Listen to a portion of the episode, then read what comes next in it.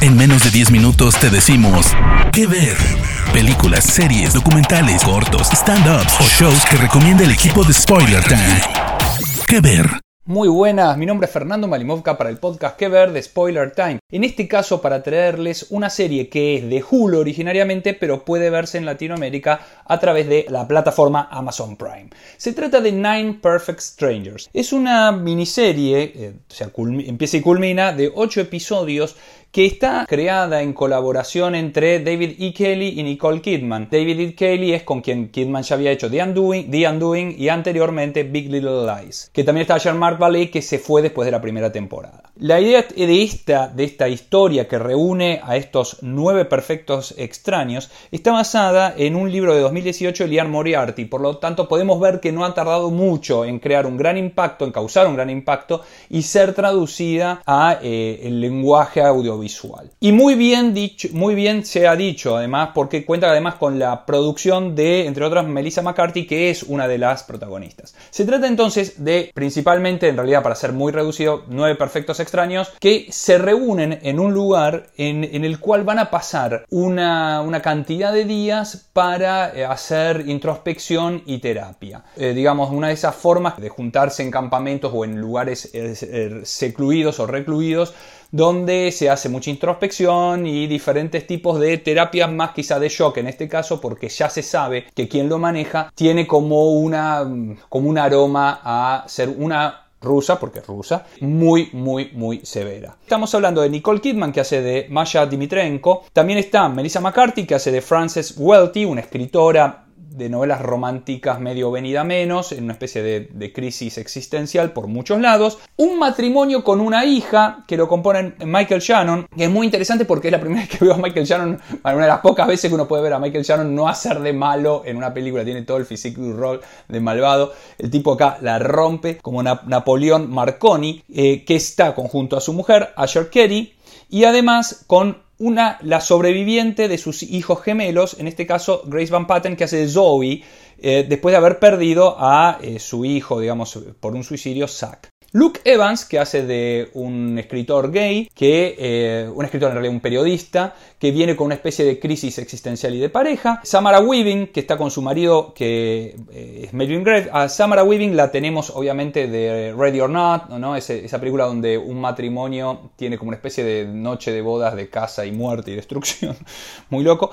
Eh, son un matrimonio, perdón, decía con Melvin Gregg, los Chandler, tienen problemas respecto a eh, el manejo o eh, cómo la plata les ha definido el futuro porque él ha ganado la lotería cuando era muy joven. Luego tenemos también entre otros que están eh, dentro está Regina Hall que hace un papel impresionante de Carmen Schneider. Sin spoilear nada es una especie una, una maquilladora que está pasando por un momento de separación y que necesita expresarse. Y el gran Bobby Cannavale, que hace de Tony Hawkburn un tight o sea, un ala cerrada de un equipo de fútbol americano, que luego de una lesión que le destrozaron la pierna en 400 pedazos, queda adicto obviamente a los painkillers, a, los opioides, y una mala relación obviamente con su ex y sus hijas. Y cómo va a ir desarrollándolo en un personaje muy entrañable y muy bueno. Obviamente no hace falta que les diga que el comic relief es más que nada Melissa McCarthy, pero nada, se van llevando y es, muy loable como lo van haciendo. Luego, entre los que están en, la gente que trabaja dentro de, este lugar, se encuentra Tiffany Boone, que hace de Laila, que bueno, obviamente la tenemos de Hunters y de tantas otras entregas.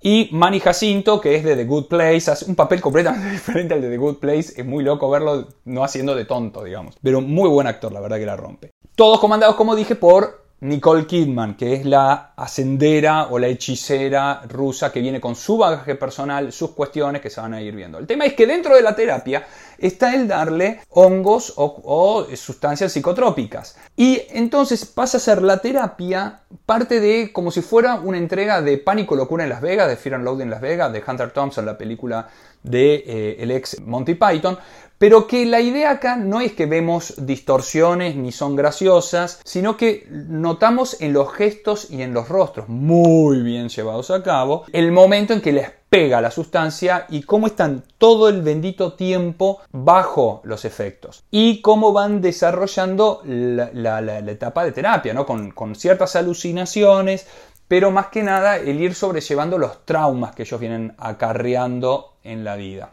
Insisto con esto, son momentos muy centrados donde vemos muchísimos primeros planos porque sabemos que una de las mejores formas de mostrar tanto en el cine como en la televisión a una persona que está eh, drogada es un primerísimo plano de, los gestos. Y acá la rompen todos. La verdad que hasta el señor Michael Shannon que hace de una especie de, digamos, es el más reacio porque es un maestro y qué sé yo y está usando sustancia, lo vemos como está todo el tiempo batallando, además peleando todos y es una constante tensión no tanto entre ellos, sino contra Dimitrenko, o sea, contra Nicole Kidman, en el sentido que ella es quien les manda hacer todo esto y existen las dudas, porque no solo uno duda de tomar una sustancia y qué puede pasar en este lugar, donde de hecho hay un acantilado, sino además en eh, eh, los miedos a enfrentar el trauma mismo y poder solucionarlo de alguna manera, cada uno con su bagaje. Estamos, esto es para que los vean ustedes y lo desarrollen. Estamos todo el tiempo esperando que pase algo horrendo. Estamos todo el tiempo. El nivel de tensión de la serie está muy bien encaminado, está muy bien realizado en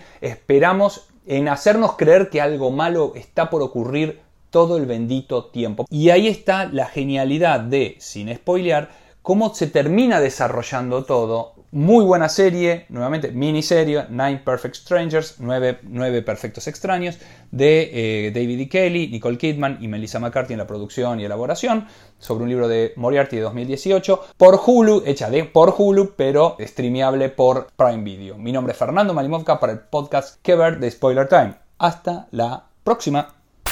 De parte del equipo de Spoiler Time. Esperamos que te haya gustado esta recomendación. Nos escuchamos a la próxima. ¿Qué ver?